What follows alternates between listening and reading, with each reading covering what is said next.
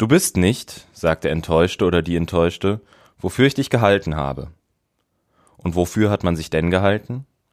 Für ein Geheimnis, das der Mensch ja immerhin ist, ein erregendes Rätsel, das auszuhalten wir müde geworden sind. Man macht sich ein Bildnis.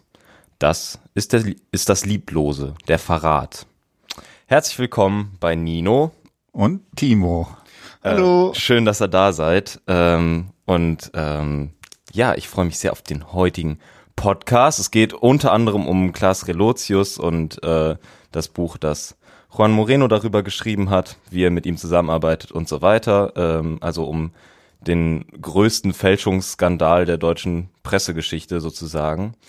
Und ähm, vorher möchten wir aber noch über was anderes reden, wenn ich es richtig verstehe. Genau, und äh, was ich noch kurz äh, vorher entsprechend so einbringen wollte, ist diese ganze Frage von Herrn Lucke, der zurzeit irgendwie die Medien so ein bisschen äh, durch die Medien geistert und äh, weil das ja nun gerade auch etwas ist, was sozusagen direkt mit der Universität zu tun hat, wollte ich da vielleicht noch so zwei, drei Sätze von mir persönlich drauf äh, sagen. Wie gesagt, ich äh, nehme da keine rechtsverbindlichen Sachen sozusagen daraus. Das ist jetzt meine persönliche Meinung, wie ich das einschätze, aber dass man das kurz hat. Und was ich einfach, wenn ich diesen ganzen Kram irgendwie lese, ist, sag mal, Leute, könnt ihr euch nicht mal ein bisschen sozusagen mit der Rhetorik runterfahren?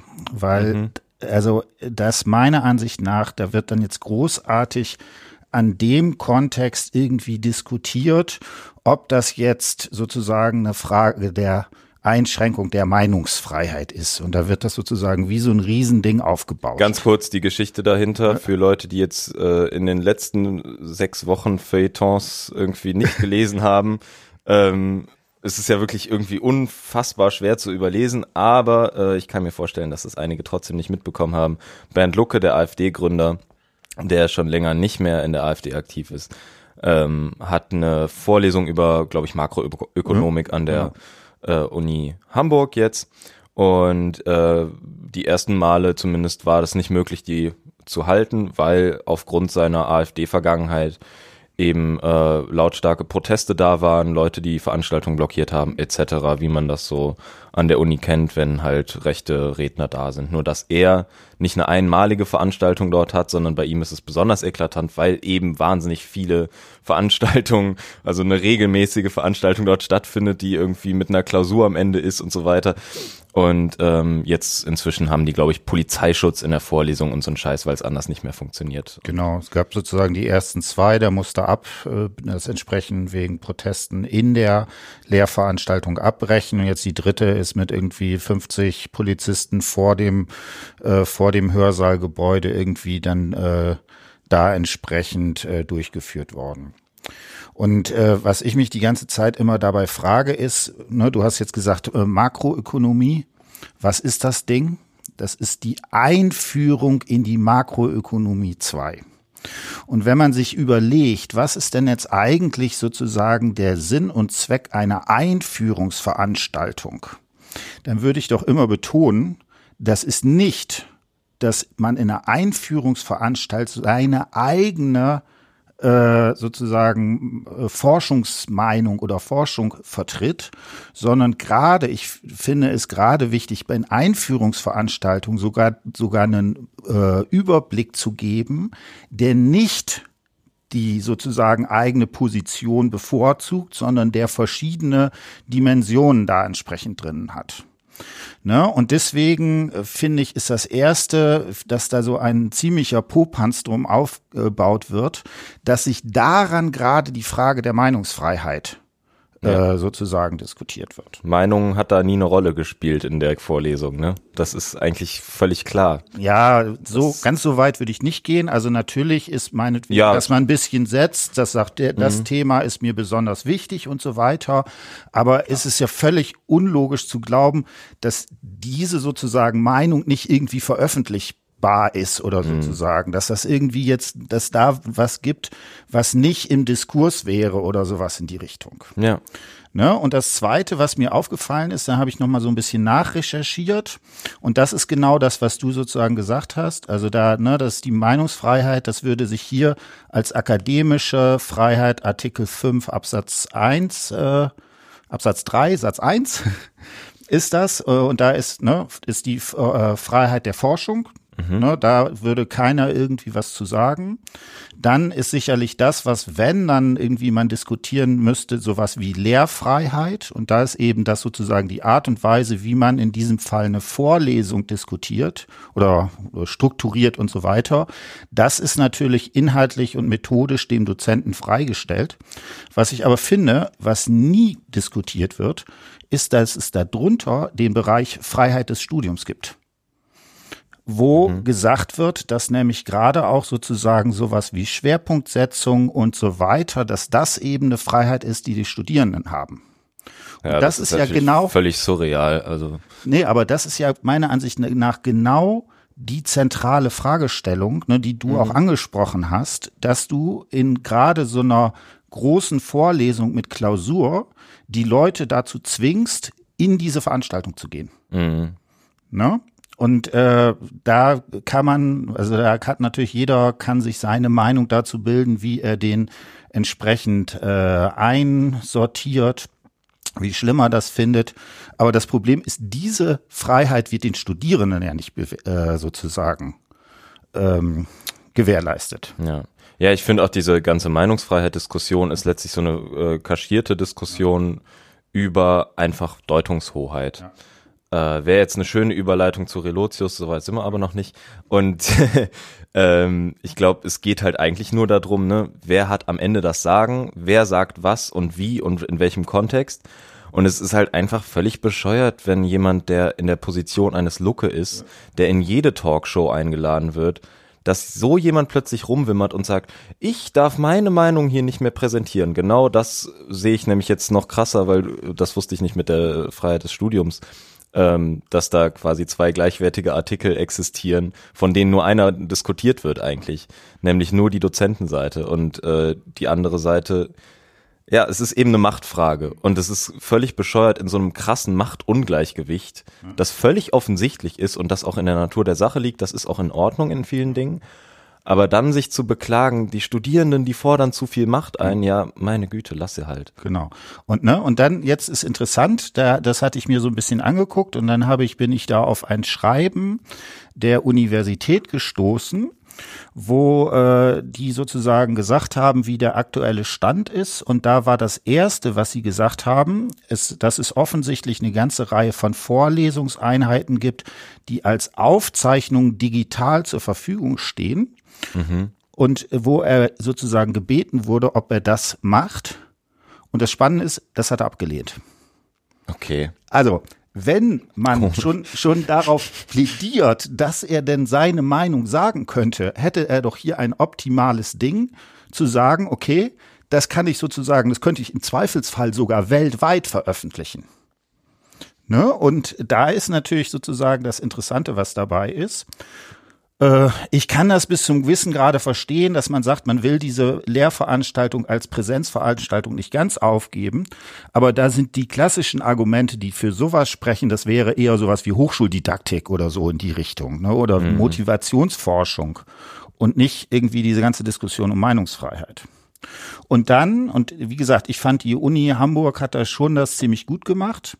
Dann war das zweite, was sie dann gesagt haben, und das habe ich auch gesagt, was sie, was man dringend hätte machen müssen, dass sie gesagt haben, wir machen eine zusätzliche Lehrveranstaltung Makroökonomie 2, die von einer anderen äh, Dozentin gemacht wird, ja. dass die da nämlich die Möglichkeit haben, jetzt mit den Füßen abzustimmen.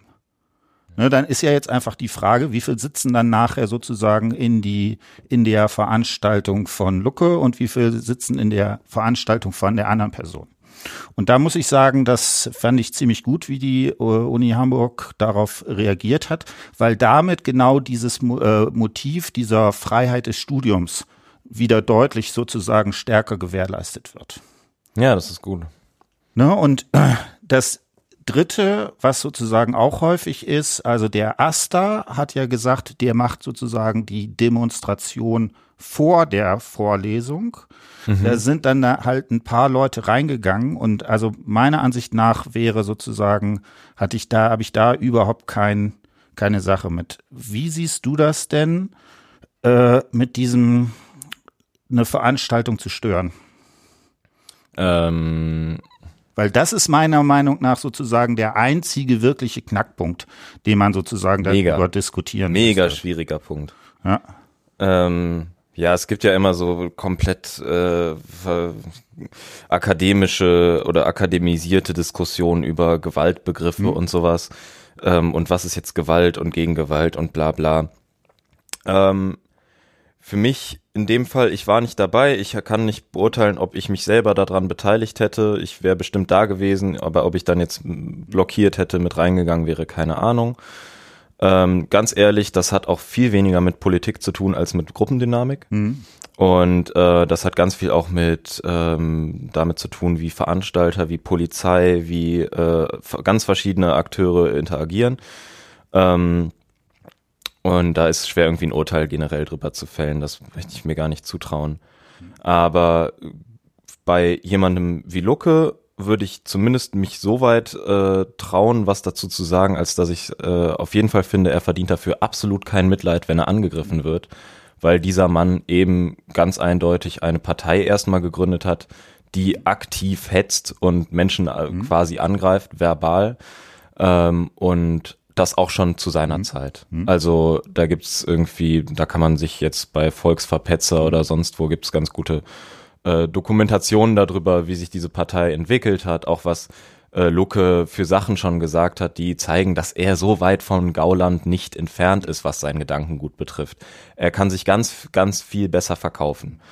Klar. Aber ähm, oder er, er verkauft sich weniger als rechts und äh, mehr als äh, liberaler. Ja, so neoliberal, Ähm, genau. Äh, und äh, überträgt das Ganze dann auf die Ökonomie. Aber er bezeichnet Flüchtlinge als Bodensatz. Er ist ganz eindeutig antiziganistisch unterwegs. Ähm, und also jemand, der halt rassistische Aussagen tätigt, der tut mir einfach nicht leid, wenn er dann mal auf den Kopf gehauen kriegt in der Vorlesung. Okay, das würde ich jetzt nicht mehr unterstützen. Ja, du weißt, was ich damit meine. genau. Also, ähm, ne, wenn- Und aber ich, was ich, wo ich dir absolut recht gebe, und das wäre sozusagen auch mein Ding, was ich daran so schwierig finde, gerade in sowas, äh, das ist eben immer Gruppendynamik. Und das kann man bis zum gewissen Grade auch in, in beide Richtungen sozusagen nicht planen. Also was weiß ich, wenn da plötzlich vielleicht auch jemand, ein anderer Student oder Studentin, die sich irgendwie mit ihm noch identifiziert oder sowas und dann meint, irgendwie da verteidigen zu müssen und so weiter und so fort und dann schaukelt sich sowas auf.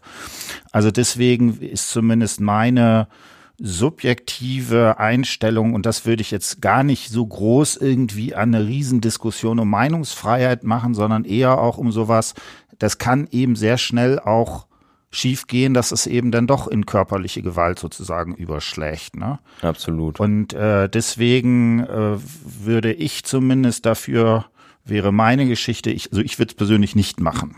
Das wäre sozusagen äh, die Geschichte, die da drin ist. Äh, und weil du hast bis zum gewissen Grade natürlich recht, äh, dass ähm, ne, das muss man sozusagen immer sehen, wie da sozusagen, wie das jeweils dann entsprechend äh, da gemacht wird. Und ich hoffe jetzt so ein bisschen, dass äh, mit, mit den Sachen, die da an der Uni ne, gemacht wurden, also gerade mit dieser zweiten Veranstaltung und so weiter, dass sich das irgendwie so ein bisschen beruhigt. Ja, mega, mega cooler Move von Ja. der Uni Hamburg. Ja. Super. Und äh, was ich auch, und das ist das genau, was du sagst, ne, du hast jetzt gesagt, äh, es geht da um Machtverhältnisse. Also ich habe auch diese ganze, ich habe den Eindruck, diese ganze Diskussion um äh, Meinungsfreiheit in dem Kontext ist ein reines Ablenkungsmanöver. ja. Ne, wir haben jetzt irgendwie einen äh, CDU-Politiker, der von Rechten irgendwie ermordet wurde. Wir haben irgendwie mega Probleme in dem ganzen Bereich.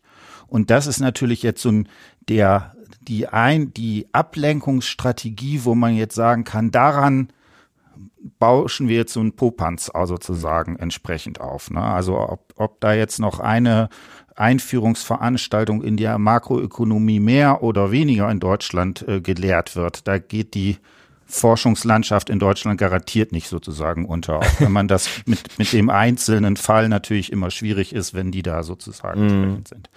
Also das, ne, da wäre für mich eigentlich am, am interessantesten eher nochmal sowas wie Diskursanalytik. Wieso wird das eigentlich jetzt entsprechend sozusagen so stark aufgemacht? Genau. Und, und meiner Ansicht nach ist es ein reines Schein, äh, reines Schein, Gefecht. Ja, absolut. Ja, dann sind wir uns ja mehr oder weniger einer Schön. Meinung. Das ist hier wieder Christian Lindner Podcast. Okay. Kennst du den? Nee. Äh, der ist super. Der heißt äh, Ein Thema, zwei Farben, glaube ich. Das ist Okay. ganz hervorragend. Da lädt sich Christian Lindner immer Leute ein, die seine Meinung haben und dann diskutieren die darüber, dass sie die gleiche Meinung haben. Super, das ist fast wie bei uns.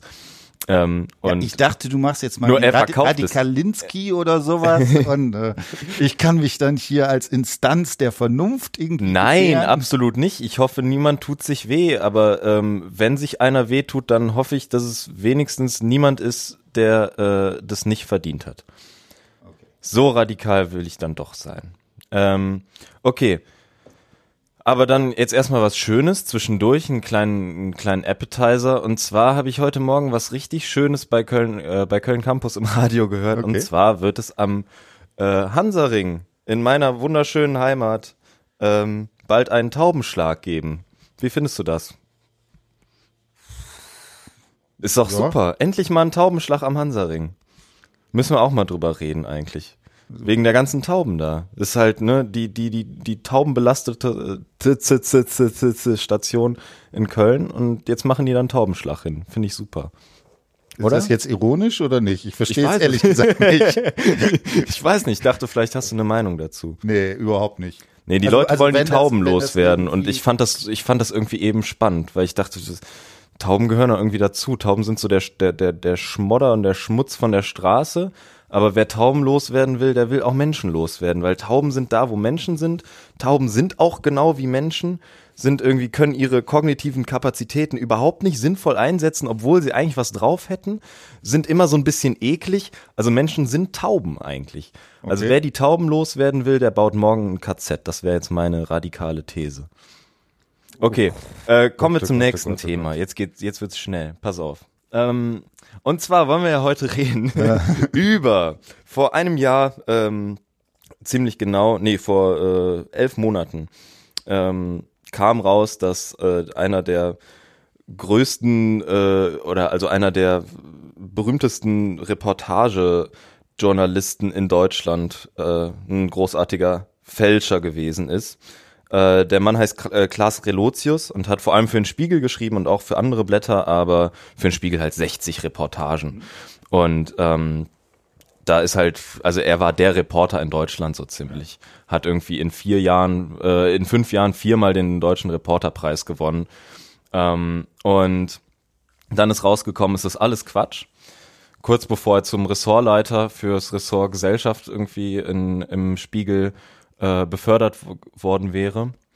Und ähm, die Geschichte geht so, dass äh, Juan Moreno, ein Kollege von ihm, mit dem er zusammen eine äh, Reportage gemacht hat äh, und einen Artikel schreiben sollte, mit dem zusammen, ähm, ja, Moreno war in Mexiko und ähm, Relotius war in den USA und sie sollten beide halt 50 Prozent einer Geschichte quasi zusammentexten. Und ähm, Moreno hat in, äh, in Mexiko, das war während äh, dieser riesen äh, Flüchtlingsbewegung aus Honduras und so weiter, hat er dort so ein äh, so ein Flüchtlingstrack ähm, begleitet und äh, währenddessen sollte sich Relotius äh, auf der anderen Seite der Grenze, also in äh, Arizona, äh, glaube ich, ähm, so eine Border Patrol äh, angucken, also eine Bürgerwehr, eine militante Bürgerwehr, die irgendwie im Untergrund operiert und einen auf äh, Hilfs-Sheriff macht. Und das Spannende ist jetzt, dass die natürlich nicht zusammen recherchiert haben, sondern ja getrennt, so jeder für sich so ein bisschen und dann nur so ganz wenig Kontakt hatten. Und dann aber Moreno irgendwann darauf aufmerksam geworden ist, dass da Sachen nicht so ganz stimmig sind. Ähm, am Ende fast verrückt geworden ist. Der Artikel ist dann äh, rausgekommen unter Relotius äh, Leitung quasi. Also Relotius hat den zusammengeschrieben, wie man das nennt. Das heißt, er hatte das letzte Wort, wie der Artikel erscheinen wird. Chefredakteure waren auch auf seiner Seite in der, in der Hinsicht. Und ähm, dann ist der Artikel rausgekommen. Ähm, er hat noch kurze Zeit später dann irgendwie einen äh, Reporterpreis abgeräumt. Und dann ist äh, wenige Tage später klar gewesen, ähm, dass das alles nicht sein kann. Er hat's alles gestanden und die Redaktion hat dann relativ schnell äh, reagiert. Und jetzt gibt es auf äh, Spiegel Online ganz viele ähm, interessante Dinge dazu zu lesen. Und der Spiegel hat wirklich sich mega Mühe gegeben, das aufzuarbeiten oder tut es immer noch, ich weiß es gar nicht. ähm, wie das überhaupt passieren konnte. Ähm, genau. Und ich glaube, ich habe mich noch nie so gut auf ein Thema vorbereitet. Mhm. Ähm, ich habe extra mit äh, einer Person aus der journalistischen Branche mich unterhalten und ein bisschen telefoniert. Schöne Grüße an dieser Stelle und vielen Dank nochmal. Ähm, und was mich äh, an der Geschichte interessiert, ist, äh, um auf das Zitat vom Anfang, das war übrigens von Max Frisch aus einem Tagebuch von ihm, ähm, zurückzukommen was ja letztlich, unter welchem Begriff sich das so subsumieren lässt, diese ganze Relotius-Geschichte ist für mich Enttäuschung. Mhm. Und zwar ist natürlich Enttäuschung erstmal irgendwie so niedergeschlagen sein und ähm, eben eine, eine, ja, also letztendlich der Wahrheit näher kommen, aber gleichzeitig äh, eben dieses, dieser negative Aspekt von wegen, dass die Täuschung ja eigentlich auch ganz schön war. Und äh, jetzt ist man die Täuschung halt los. Und wo geht man jetzt hin? Weißt du, da hat jemand, äh, da hat ein Relotius so klare Bilder gemalt, klare Narrative erfunden, äh, die einfach wahnsinnig eingängig waren. Sowas wie halt so irgendwelche militanten US-Amis, irgendwelche Idioten, die da an der Grenze auf Flüchtlinge ballern wollen. Und äh, sowas, was aus unseren Augen in Deutschland total Sinn macht. Und darüber haben wir, wir haben alle Bock, sowas zu lesen. Und das hat einen unglaublichen Wert. Ähm, genau, und ähm, weil ich mich generell für Erzählungen und Narrative und was das uns alles bringt äh, interessiere. Tatsächlich ich, würde ich sagen, da hat es überhaupt keinen Wert. Ja, genau, das ist die Frage. Welchen, welchen Wert mhm. hat so eine Geschichte eigentlich? Und ähm, tatsächlich, sobald sie der Wahrheit völlig äh, entfremdet ist, kann man kann man dann sagen, die hat gar keinen Wert mehr? Also ich, ich, das Ding ist, ich habe gestern noch, äh, hat mir, habe ich mit irgendjemandem drüber geredet, der sagte, eigentlich hat der Mann dafür schon was, fast wieder einen neuen Reporterpreis verdient, weil das einfach schon so irre ist. Also ich habe jetzt dieses Moreno-Buch gelesen, was äh, auch sehr eindeutig ist und wo Moreno sich quasi daran rächt, ähm, weil und das hat mir auch äh, noch jemand anders bestätigt, dass das für Journalisten einfach extrem erniedrigend ist, wenn einer ankommt und deine ganze Branche auseinander nimmt quasi. Also nicht nur von wegen Preise gewinnen, okay, das ist vielleicht auch schon, da kann man auch mal neidisch sein, wenn jemand jung ist und erfolgreich, aber das ist gar nicht der Punkt. Aber wenn jemand derart respektlos einfach äh, Bullshit zusammenschreibt, hm. Und das ist dein Beruf und du denkst dir, du hast es überhaupt nicht nötig. Ein ganz interessanter Aspekt ist zum Beispiel auch, wie Relotius sich da rausredet. Also, dass Relotius selber sagt, A, er ist krank, also gute, gute Strategie irgendwie, würde ich auch fahren an seiner Stelle. Ähm, kann man als Hochstapler immer irgendwie sagen. Ich habe einfach irgendwie psychische Probleme. Und dann, was er sagt, ist, ist auch dieses, ähm, ich bin ein Opfer der Gesellschaft quasi, mhm. ne? Das kommt ja auch immer super. Mhm. So, ich habe nur das gemacht, was alle von mir erwartet haben. Und im Journalismus wird man ja nur dahin, dahin erzogen. Und äh, die Person, mit der ich gesprochen habe, sagt, nein, genau dazu wirst du überhaupt nicht erzogen. Genau dafür wirst du ausgebildet, eben keinen Quatsch zu erzählen, sondern eben sauber zu recherchieren, deine Arbeit gut zu machen. Und es ist, es ist genau das Gegenteil von dem, was äh, Relotius quasi erzählt. Dass du eben Opfer der Gesellschaft oder dieses journalistischen Betriebs seist, sondern ganz im Gegenteil, er war schon, er war in der Chef, äh, Chefetage quasi. Er war ganz weit oben. Der wusste, dass er Ressortleiter wird und hat trotzdem weiter gelogen und nicht angefangen, anständig zu recherchieren. Einfach aus Bock weil er jede Reportage vielleicht richtig geil haben wollte. Also die Frage ist halt wirklich, warum hat der Mann das gemacht? Mhm. Also ich kann ja vielleicht noch mal so zwei äh, Aspekte da reinbringen, die für mich da wichtig sind. Also das erste ist, äh, und das macht ja sozusagen das äh, Spannende dabei, wenn man irgendwie das Buch liest oder wenn man da so ein bisschen auch sozusagen so äh, Diskussionen oder sowas irgendwie anguckt, ist einfach, wie kann jemand so äh, daneben, also ja, wie sage ich das jetzt daneben liegen? Also äh, in so einer also Parallelwelt irgendwie funktionieren oder sowas in die Richtung. Äh, und ich, ne, das ist jetzt immer, da muss man immer vorsichtig sein, wie das ist. Äh, aber ich kann mir das nur noch nur noch erklären mit äh, mit wirklich einer massiven psychischen Störung. Anders geht das gar nicht. Ne? Und ich habe das ja auch Äh, ne, und das, das äh, ist vielleicht auch so ein bisschen der Hintergrund, vor dem ich das auch immer gelesen habe. Äh, ich ich habe ja mache ja sehr viel mit narrativen Interviews und da gibt's auch manchmal so Hanseln, die irgendwie da ankommen und sagen, das haben die sich alle nur ausgedacht oder sowas. Oder das erzählen die nur, um die, um die Lehrerperson irgendwie blöd dastehen zu lassen. Mhm. Und wenn man das ein bisschen macht und weiß, wie so Menschen ticken, dann ist das in den allermeisten Fällen so, dass du überhaupt keine Chance hast, gerade bei sozusagen so einem längeren Text, ne, also in diesem Fall jetzt ein narratives Interview, und das sind ja auch keine Profis und so weiter, ist natürlich noch was anderes, sich sowas auszudenken. Und äh, ich, also ich kann mir das nur erklären, wenn man sich in ein solches, äh, ja, fast schon phantasmatisches Wahngespinst irgendwie reindenkt und reinschreibt und dann irgendwann nur noch damit beschäftigt ist, die nächste Lüge dazu zu verwenden, irgendwie die andere wieder zu kaschieren und irgendwie sowas in die Richtung. Also ähm, ich finde, das macht ja auch irgendwie sozusagen den Ne? Das ist so ein bisschen wie, wie halt der äh, schlimme Autounfall, dem man da irgendwie zuguckt. Ne? Irgendwie bei David Lynch, wo die da auf ja. der Straße sind und äh, man irgendwie nur denkt, wie, wie geht das denn jetzt sozusagen? Ich glaube, das ist auch einer der Punkte, warum mich äh, das Thema ja. so gecatcht hat. Ja. Weil äh, ich, weil wir haben ja wahnsinnig viele Podcasts mhm. über äh, Filme mhm. gemacht. Und was ich in diesen ganzen Stories sehe, ist einfach nur der Mann ist ein verlorener Regisseur. Mhm. So. Ähm, das ist allein schon an den Begrifflichkeiten, die äh, Juan Moreno in seinem Buch dann benutzt, äh, total geil, die er halt auch teilweise von Relotius ähm, äh, übernimmt, sowas wie äh, Regieanweisungen. Mhm. Relotius schreibt ihn an Mails und sagt, hier, dein Text gefällt mir noch nicht, äh, ich habe dir mal ein paar Regieanweisungen dran mhm. geschrieben.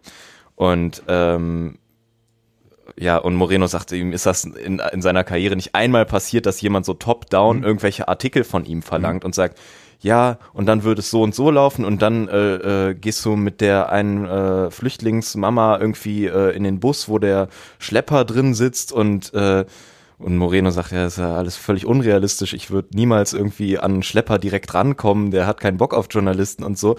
Aber ja, ist eine Regieanweisung. Sollst du so schreiben? Soll irgendwie so passieren? Versuch das mal. Ähm, also es ist schon, du hast schon recht, es ist irgendwie eine, es steckt natürlich einiges dahinter, wenn man das derart strategisch durchzieht. Aber mir ist das Motiv ehrlich gesagt da nicht ganz klar. Also einfach nur zu sagen, der äh, hat irgendwie ja eine Condition und äh, egal, ob man das jetzt so klinisch begreift und sagt, da ist jetzt äh, nach äh, DSM oder so das und das Störungsbild drin ähm, oder ob man einfach sagt, der, der hat sie nicht mehr alle. Das ist als Erklärung noch langweilig. Hm. Also so wie es Moreno darstellt, Moreno hat halt auch wiederum eine ganz klare hm. Erzählung ja, ja, von das, Relotius. Das ist natürlich auch interessant. Das, ne? das er ist auch mega spannend. entworfen, ja. Und bei Moreno ist aber das hm. Motiv klar. Ja. Moreno legt sein Motiv völlig offen. Moreno sagt, ich bin völlig fertig gewesen, als ich das irgendwie gecheckt ja. habe. Und als ich dann äh, versucht habe, das auf, äh, auffliegen zu lassen, wäre ich fast gefeuert worden und wusste auch, dass ich irgendwie mit meiner Frau, mit meinen Kindern und so da dran hänge und ich brauche diesen Job und ich kann nicht einfach meine Karriere gerade opfern und hinterher irgendwie doch nicht belegen, dass Relotius gelogen hat, weil dann habe ich alles verloren als Journalist. Was mache ich denn dann so? Und äh, der sagt, er ist wochenlang nicht mehr so richtig er selbst gewesen und war völlig durch den Wind und hat Tag und Nacht nur noch recherchiert. Und das ist halt ein äh, Motiv, was sich auch wirklich durch dieses Buch zieht, wo du merkst, aha, das Buch ist auch ein Rachefeldzug. Mhm. Und ähm, deswegen ist es auch ein bisschen komisch geschrieben. Ich mag den Stil auch ehrlich gesagt nicht besonders gerne. Trotzdem äh, ist es wahnsinnig flüssig geschrieben. Also du kannst es einfach wegatmen, das Buch. Das ist richtig krass. Ähm, also ich kann es trotzdem empfehlen, aber es ist halt sehr, sehr romanhaft geschrieben. Und seine äh, Erzählung, um jetzt wieder auf den Punkt zu kommen, von Relotius ist tatsächlich die, das habe ich mir noch aufgeschrieben. Ähm, er, er sagt sowas wie, äh, dass ähm, Relotius Aktionen halt von langer Hand geplant und kühl exekutiert seien. Mhm. Also das ist so die Sprache, in der Moreno mhm. spricht. Ähm, und ähm, dann gibt's ja wiederum die Gegenanklage, das ist ja mega interessant. Äh, Relotius hat dann wiederum gesagt, in Morenos Buch stimmen Sachen nicht äh, ich bin zwar ein Lügner, aber der Typ lügt jetzt auch mhm. über mich, so nach dem Motto. Und hat dann gesagt, ohne mich persönlich zu kennen oder mit Menschen aus meinem näheren Umfeld gesprochen zu haben, konstruiert Moreno eine Figur, womit er 100% recht hat. Moreno sagt selber, ich habe eigentlich keine Ahnung, ich habe versucht mit den Eltern zu reden, aber ich habe ich kenne nicht mal Relotius. Wir haben uns zweimal in unserem Leben mhm. so die Hand geschüttelt, das war's. Der hat also keinen Plan und erstellt gleichzeitig ein Psychogramm zu Klaas Relotius, den er quasi nicht kennt.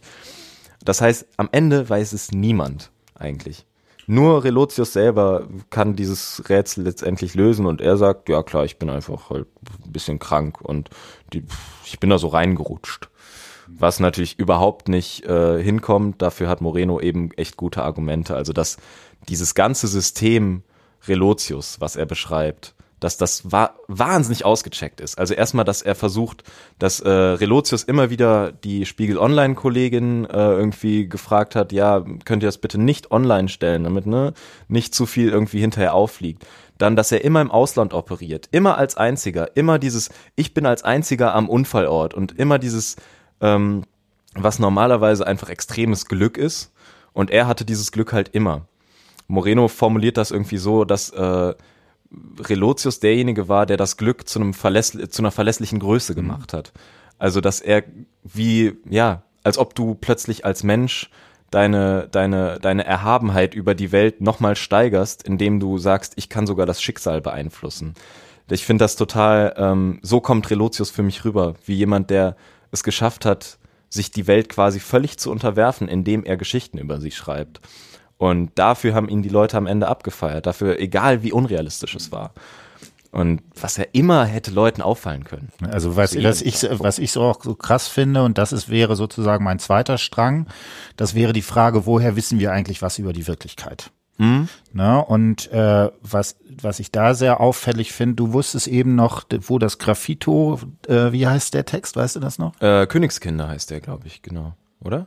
Königskinder oder? Nee, nee, nee, der heißt anders, aber das ist äh, ist egal. Also, ne, ah, wie gesagt, es geht es geht darum, dass ein äh, Junge mit 13 Jahren äh, als äh, angeblich ein Graffiti äh, ein Graffito ähm, äh, an der Wand gemalt hat und äh, sich erstmal nichts gedacht hat, dann sind die irgendwie äh, entsprechend ähm, einge die Klasse eingesperrt worden, dann soll es da Tote gegeben haben und das soll dann der Auslöser von dem Syrienkrieg sein. Mhm. Und wenn man sich, also ne, wenn man da drauf guckt und ich habe mir den Text nochmal durchgelesen, jetzt habe ich den Vorteil, dass ich natürlich wusste, dass das eine Fälschung ist oder dass zumindest viele Sachen da sind. Und er macht es auch sehr geschickt.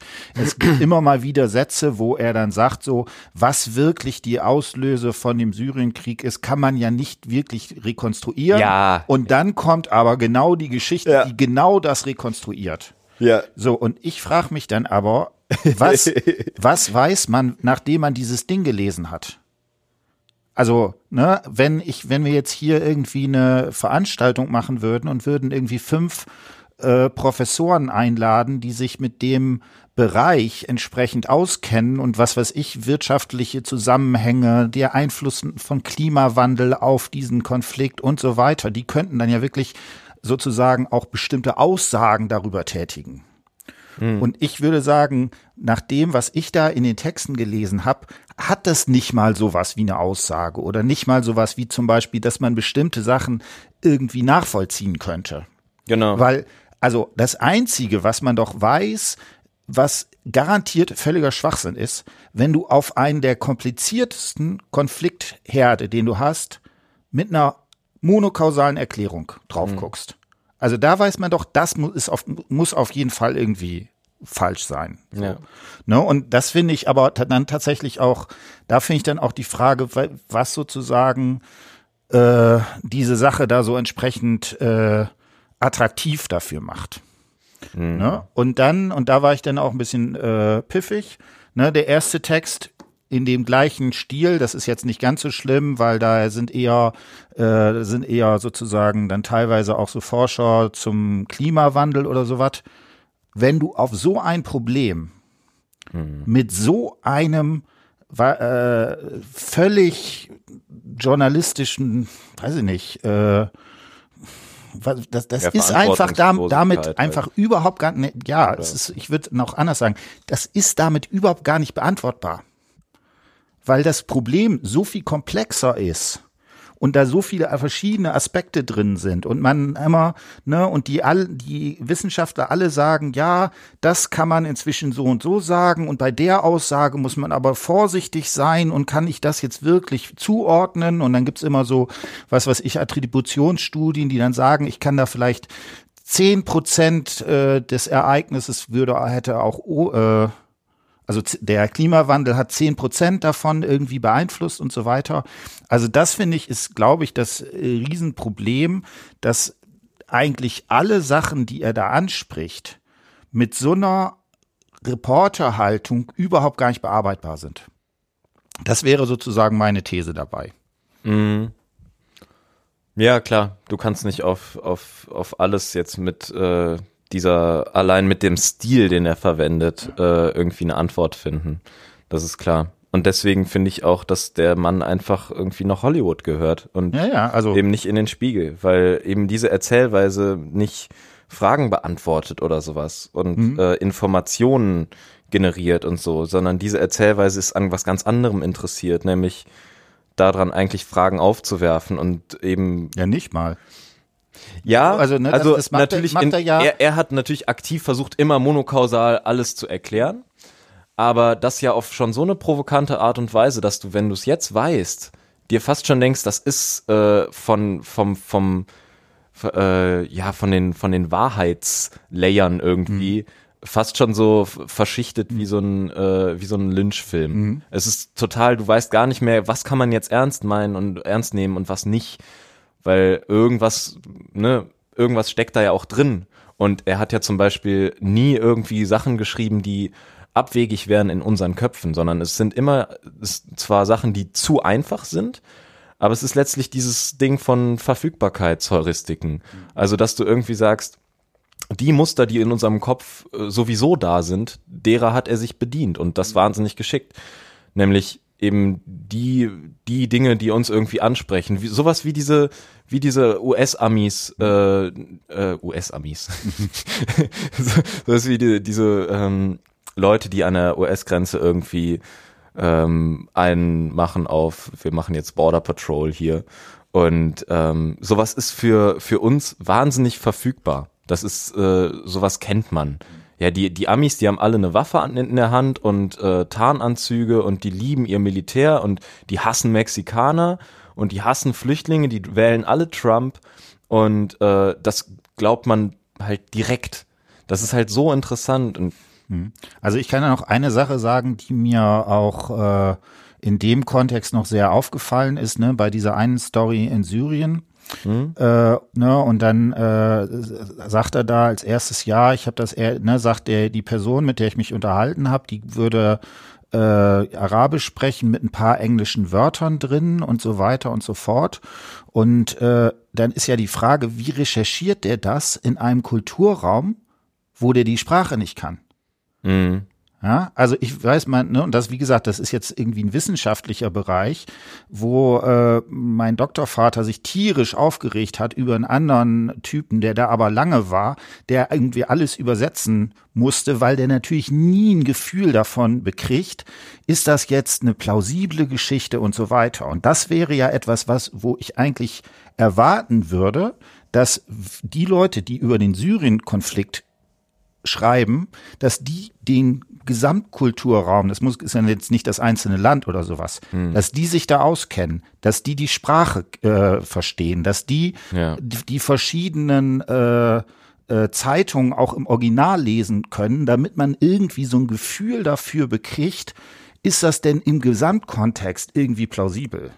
Und das finde ich hm. ist einfach so, äh, wo ich dann tatsächlich denke, also das kann irgendwie auch strukturell nicht funktionieren. Bei, bei dem Moreno, ne, da kann ich mir das vorstellen, dass es ein bisschen anders ist. Also der kann ja zumindest erstmal Spanisch sprechen, wenn er da mit dieser Flüchtlingskarawane äh, da ist. Und ich weiß nicht, wenn der sozusagen da auch häufiger in dem Bereich recherchiert hat, äh, dann, dann wäre, dann kann, kriegt man da ja plötzlich sowas wie Einschätzung, ja, und so weiter. Und das finde ich einfach, äh, ähm, wo ich so den Eindruck habe, äh, da, mh, da habe ich so meine Schwierigkeiten. Ja. Und es gibt vielleicht noch einen, ich habe das immer so ein bisschen im Vergleich. Also es gibt ja eine Sache, die ich hasse wie die Pest. Und das sind diese ganzen Talkshows. So, und ich habe sozusagen immer ein Kriterium, wenn ich mir da was angucke, habe ich nachher zumindest ein Argument, was ich vorher nicht hatte, was ich zum Beispiel nach einer guten Dokumentation oder nach einer Diskussion oder sowas äh, entsprechend haben kann. Und Ja. ich würde sagen, bei dem sozusagen, wie der schreibt, das ist einfach komplett null. Ja. Ja, also das irgendwie den, diesen, diesen Konfliktherd an, an einer Einzelperson erzählen zu wollen, ist sowas von, Absolut. Ja. Ja. Einfach unangemessen. Halt märchenhaft eigentlich. ja, Das ist so dieses, ja ich würde, aber ist sozusagen auch schon, selbst wenn es gestimmt hätte, selbst dann wäre es noch verfälschend. ja, das ist halt eher, ich glaube, das hat nicht den, den, den, den, das verfolgt überhaupt nicht den Zweck, den man mit äh, Reportagen in der Regel verbinden würde. Natürlich kannst du super Reportagen auch über komplexe Sachen machen und dir eine spezielle Sache raussuchen. Aber ähm, diese, diese Art zu erzählen und Sachen zu begründen, monokausal, wie gesagt, ist halt eine Sache, die gibt's eigentlich aus Märchen oder so. Und die sind dazu da, dass du dich damit identifizierst, dass du sie zu erzieherischen Zwecken benutzt, zu, zu therapeutischen teilweise und all sowas. Die sind für dein persönliches, äh, ja, ähm, emotionales Empfinden da, würde ich ganz grob sagen. Da ist Information, so Informationen nicht wirklich neue enthalten. Also irgendwie die Story von Hänsel und Gretel die ist jetzt nichts, was ist irgendwie, was dich völlig flasht und äh, weil okay, vielleicht im Detail schon, aber wenn man die Metaphern alle übersetzt, ist die Story völlig normal, sag ich mal. Und ähm, das ist natürlich, ja, das stimmt. Es ist eigentlich krass, dass die, äh, dass, dass man so eine so eine Form von Reportage schreibt über Themen, die das und das das Interessante ist, dass er dafür ausgezeichnet wurde wie sonst was und die Leute das ihm aus der Hand gefressen haben. Da sind wir wieder bei den Tauben. Das ist wirklich wie wie wie wie Tauben wie Tauben im Taubenschlag am Hansaring, die ihre Körner da aufpicken. Es ist so krass, wie die Leute ihm aus der Hand gefressen haben und ähm, sich auch teilweise daran äh, ja beteiligt haben. Also der Typ, der am Ende äh, quasi auch als Relotius Chef äh, ihn dann endgültig dazu gebracht hat, wahnsinnig vieles zuzugeben. Matthias Geier ähm, ist äh, am Anfang noch wahnsinnig überzeugt gewesen davon und hat selber eine Mail geschrieben an die beiden, äh, an Moreno und Relotius, als sie äh, am Recherchieren waren, von wegen, wie deren Story aussehen soll und so weiter. Und hat auch schon so eine Art Regieanweisung und so eine Art Top-Down-Geschichte daraus gemacht. Von wegen, das und das will ich. Moreno, du krallst dir irgendeine, irgendeine Frau, die gerade am Flüchten ist, am besten irgendwie eine junge, gut aussehende, hoffnungsvolle Frau oder sowas. Und du, äh, und du, Klaas, du, du gönnst dir mal irgendwie so eine richtig, richtig abgefuckte Bürgerwehr, die alle Nazis sind und so. Und ja, dass, dass du von solchen Leuten gefeiert wirst, ist natürlich auch, da versteht man auch irgendwie, warum Relotius dann so argumentiert, dass er sagt, ja, die wollen es doch alle nicht anders. Ihr habt's doch alle genau so gewollt. Aber ähm, natürlich nimmt das ihm keine Verantwortung von den Schultern. Und ich glaube, wir haben die Frage schon halbwegs behandelt, aber ich fand von Anfang an für mich als Außenstehenden ist nicht so schlimm, was er gemacht hat, ehrlich gesagt. Ich finde es irgendwie moralisch gar nicht mal so verwerflich, ist mir relativ schnell aufgefallen. Also mir ist die, als Person ist sie bisher mir auch einfach völlig egal. Deswegen Ja, klar, als Person sowieso, aber das, was er getan hat, so wie, wie schlimm ist das, ist halt voll die Frage. Und ähm, ich habe, als ich äh, telefoniert habe hier mit meinem äh, Pressemenschen, ähm, habe ich gesagt irgendwie sowas wie, ja, der Mann, der hat doch keinen gekillt, weißt du? Und dann sagte die Person, ja, natürlich hat er jemanden gekillt, die Wahrheit. Und das habe ich mir aufgeschrieben, weil ich es äh, sehr treffend fand, weil du dir da vorstellen kannst, was das für einen Journalisten bedeutet. wenn du diese Basis wegnimmst und quasi zeigst, dass abseits jetzt von Systemmedien, Lügenpresse, sonst was, wirklich einfach dieses, diese vierte Gewalt, hm? die nun mal eine Gewalt ist und wirklich wahnsinnig viel entscheidet in diesem Land, wahnsinnig mächtig ist und Entscheidungen mitträgt, dass die von Leuten gemacht wird, die an nichts Interesse haben, außer Reporterpreise zu gewinnen, ähm, dann ist es schon ziemlich, ziemlich beängstigend, weil es dann nicht anders läuft als in allen anderen ähm, durchökonomisierten Zweigen, wo es äh, immer nur darum geht, irgendwie möglichst an die Spitze zu kommen. Genauso wie in allen wirtschaftlichen Zweigen. Oder nicht in allen, aber in vielen. Also ich, ich würde da, ich würde es nochmal anders sehen. Also, und das fand ich auch an dem Buch von Moreno, dem letzten Teil, äh, ich fand es fast auch schon irgendwie dann wiederum naiv, ne? Und da, weil er diskutiert das ja die ganze Zeit, hätten die Dokumentare das irgendwie rausfinden können und ja. so weiter und so fort. Also Dokumentare ganz kurz sind die Leute, die in der Regel nicht mehr beschäftigt werden, weil die einfach zu teuer sind. Keiner kann sich die leisten, aber beim Spiegel gibt's die tatsächlich noch und die lesen einmal drüber über jeden Artikel und prüfen den auf Fakten, so weiter. Genau, und haben, glaube ich, auch so ein bisschen dokumentieren sie, wer die entsprechenden Personen sind oder sowas, kann man da entsprechend nochmal vielleicht äh, auch anrufen und die ja. nochmal fragen und so weiter. Das ist, soll ich nochmal aus dem Nähkästchen plaudern? Ja, mach mal. Äh, ich habe ja eine gewisse Zeit auch irgendwie so journalistisch gearbeitet und zwar habe ich dafür so eine E-Learning-Einrichtung auch so, ja, also nicht, ich habe nicht journalistisch gearbeitet, habe aber auch immer so Textchen geschrieben und so weiter und so fort. Und dann war das so, das war dann die Zeit, wo gerade so Podcasts das erste Mal aktuell waren, 2007. Mhm. Und äh, da gab es dann äh, hier auf den Medientagen eine so eine Veranstaltungsreihe Podcasts und ein Slot gab es dann auch Podcast an der Universität. Mhm. Und niemand hatte was. Ja, das heißt, die haben alle gesagt, das, ist, das wäre irgendwie mal eine tolle Idee, aber so richtig äh, gut haben wir nix. So, und da, ich wollte da eigentlich hin, aber das hätte irgendwie 500 Euro Eintritt irgendwie gekostet, also völlig absurd. Und äh, dann hatten die äh, in, in der Einrichtung, wo ich war, hatten da gerade irgendwie sowas, äh, ähm, äh, so, so ein Tool gebaut, wo man aus Vorlesungen, dass die sozusagen auch aus Podcasts irgendwie rausfallen konnte. Und dann habe ich so ein kleines Textchen geschrieben, äh, der das einfach sozusagen äh, ähm, vorstellt. Mhm. So, und jetzt, äh, das kann ich mir jetzt nur im Nachhinein irgendwie erklären. Dann war das irgendwie, die ganzen Journalisten saßen dann da in der Veranstaltung und dachten so, jetzt brauche ich aber, ich brauche das Beispiel und ich brauche das Foto mit dem Studenten, der es denn auch hört. Und zwar mit dem iPad. Sonst funktioniert das ja nicht. Ne? Und dann flog den umsonst mein Text sozusagen rein. Mhm. Und der ist, ich weiß es nicht genau, auf einer großen Zeitschrift als auf dem Titelblatt abgedruckt worden. Und das Lustige war, es war exakt mein Text. Es sind zwei so kleine Teilsätzchen rausgemacht worden und sie waren immer noch so, dass sie zumindest äh, sozusagen nochmal äh, angerufen haben Mhm. Äh, und gesagt haben, ja, ne, der existiert. Das haben sie immerhin schon mal recherchemäßig ah, gemacht. Ja. Äh, und sie haben den Namen der Einrichtung falsch geschrieben. Ah. und wo du dir auch irgendwie so denkst, äh, ne, das ist also das ist und und das äh, ist auf der anderen Seite äh, gerade bei so wissenschaftlich, Wissenschaftsjournalismus hast du ganz häufig auch, dass so Sachen, die so völlig absurd sind, also zumindest stimmte der. Ja. Ne, weil das jemand geschrieben hat, der, der das kennt. Also das war auch so eine extrem äh, surreale Geschichte.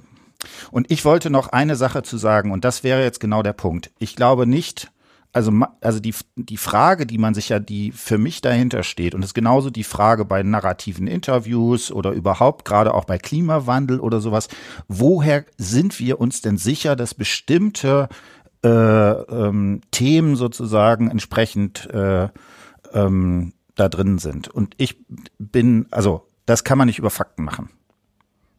Fakten, es ist sicherlich gut, wenn die Fakten stimmen oder sowas. Ich würde aber sagen, sowas wie Wahrheit oder so, das müsste man ganz anders machen, sondern du brauchst halt einfach Leute, die sich in dem Bereich auskennen. Mhm. Wenn es um Wissenschaft, Journalisten, Journalismus gehen muss, dann brauchst du einfach Leute, die in dem in der Wissenschaft gearbeitet haben, die entsprechend sozusagen Verständnis von dem System entwickelt haben, ja. die einschätzen können, wie seriös ist eine bestimmte Studie aufgrund davon, weil die da reingucken und so weiter, die, die möglichst vielleicht dann auch zu zweit das immer machen, dass man sich gegenseitig das äh, da ausmacht. Und deswegen bin ich so sehr, sehr skeptisch bei diesen, bei diesem rasenden Reporter, weil die Frage mhm. ist, wie viel versteht er denn eigentlich von dem, worüber er eigentlich schreibt? Ja. Ne? Und natürlich kann man das machen. Äh, ich habe einen, äh, das war jemand, ich glaube vom Deutschlandfunk oder sowas, der zwei Jahre in China war und der zum Beispiel gesagt hat, also für mich ist wichtig, dass ich in alle chinesischen Provinzen einmal hingefahren bin und mir das eine Woche lang angeguckt habe und mit Leuten geredet habe, damit ich ein Feeling dafür kriege, wie sozusagen dieses Gesamtsystem ist. Und mhm. selbst dann ist sowas wie natürlich wie China ein gigantisches Ding, wo du irgendwie 30 Jahre irgendwie verbringen kannst, es trotzdem noch nicht verstanden hast. Aber da hat man zumindest den Eindruck, da wird so eine äh, der Aufwand entsprechend getrieben. Und deswegen würde ich sagen, also äh, ich mag, äh, manchmal mag ich gut gemachten Reportagen, aber so wie das hier ist, ist das meiner Ansicht nach also selbst wenn es stimmen würde, in den meisten Fällen ist es mehr oder weniger nur herbeifantasiert. Ja. Ne? Es kommt halt super krass aufs Medium an. Hm. Und ich glaube, wie gesagt, ähm, solange du eine Erzählung über etwas kreieren möchtest, dann solltest du halt keine Reportage schreiben. Hm. Das ist irgendwie nicht, äh, nicht Sinn und Zweck. Und genauso, ähm, genauso wie auch ein Wissenschaftler keine Reportage in dem Sinne schreibt über äh, das Feld, in dem er sich extrem gut auskennt. Mhm. So macht kein Mensch, sondern schreibst halt eine Studie. Und es gibt einen guten Grund dafür, dass es verschiedene Methodiken mhm. und äh, verschiedene Medien dafür gibt. Und ja, ich, wie gesagt, ich würde dabei bleiben. Ich hoffe, dass irgendwann Relotius einfach einen richtig geilen Film dreht und ähm, mhm. Ich glaube, der könnte ganz spannend werden, weil er halt auch dann am Ende so völlig monokausal und völlig bescheuert und überzeichnet ist und äh, alles in Pastellfarben. Hm, da freue ich mich drauf. Vielleicht kommt ein Taubenschlag darin vor. Und genau, dann können wir vielleicht einen kurzen ein Ausblick machen. Wir machen in der nächsten Woche ein schönes Buch, Rassismus im Alltag. Diesmal den Untertitel. Rassismus im Alltag, theoretische und empirische Perspektiven nach Chemnitz vom Transkript Verlag. Genau, ne? Da bin ich sehr gespannt. Und da habe ich zum Beispiel gab es eine sehr schöne Dokumentation, wo ich so sagen würde, das ist, geht vielleicht eher in eine Richtung, die sind ein Jahr nach den Ereignissen äh, sind die da nochmal sozusagen hingefahren und da siehst du jetzt eben auch nicht so die eine Person, sondern die machen wirklich so ein Panorama von einer, von einer Person, die da im äh, an der Uni arbeitet mit verschiedenen Personen, die das aus der einen oder anderen Perspektive irgendwie äh, erlebt haben und wo ich sagen würde, da funktioniert es, weil da kann man zumindest so eine gewisse Ahnung davon bekommen, äh, wie das äh, auf in den einzelnen Milieus entsprechend sozusagen wahrgenommen wird. Und mhm. natürlich ist es auch immer noch selektiv und so weiter. Aber ähm, Ne? Das ist aber kein Wunder. Das konnten die nicht irgendwie drei Tage danach machen. Mhm. So, sondern da mussten die ein Jahr und haben, haben wahrscheinlich auch viel, viel Aufwand mit den Leuten äh, verbracht, dass sie das äh, entsprechend gemacht haben. Gut, in diesem Sinne ja. würde ich sagen, haben wir's. Äh, ich möchte noch eine kleine Sache ankündigen. Wie, ähm, schon wieder? Ja, und zwar. Noch mehr ist, Tiere. Äh, nee, diesmal, diesmal geht's um noch etwas Größeres. Ähm, und zwar findet äh, diesen Monat noch, und zwar am 25. November beginnend und am 29. November äh, schließend äh, die Public Climate School an der Universität zu Köln statt und in ganz Deutschland. Ähm, das Konzept ist einfach. Einmal ist es public, das heißt, ihr bringt euren Opa mit, ihr bringt euer Kind mit, was auch immer ihr wollt. Das zweite äh, ist, der zweite Punkt ist, äh, es ist eine Climate School, also werden wir haben inzwischen alle, äh, wir, das, damit meine ich jetzt so die, der Dunstkreis um Students for Future, äh, glaube ich, alle Dozierenden angeschrieben, so ziemlich dies an der Ja, Uni. mich zum Beispiel Köln noch nicht. Du hast noch keine Mail gekriegt, das ist Nee. unfassbar. Ja, das ist jetzt die offizielle Einladung. Aber bei dir weiß ich ja sowieso, dass du Bock darauf hast, äh, was über Transformationsstudien und so weiter, äh, weiter zu erzählen. Auf jeden Fall ähm, soll es um die äh, Themen Klima und Nachhaltigkeit und so weiter gehen. Ähm, und wir fordern alle Dozierenden dazu auf, äh, erstens sich damit zu beschäftigen. Es werden auch externe RednerInnen eingeladen. Und äh, es wird auf jeden Fall eine super Veranstaltung und kommt vorbei und informiert euch. Und es werden, glaube ich, sehr, sehr viele interessante Veranstaltungen angeboten in dieser Woche. 25. bis 29. Public Climate School. Ähm, ihr wisst Bescheid. In allen deutschen Städten. Okay, und tschüss. Ciao, ciao.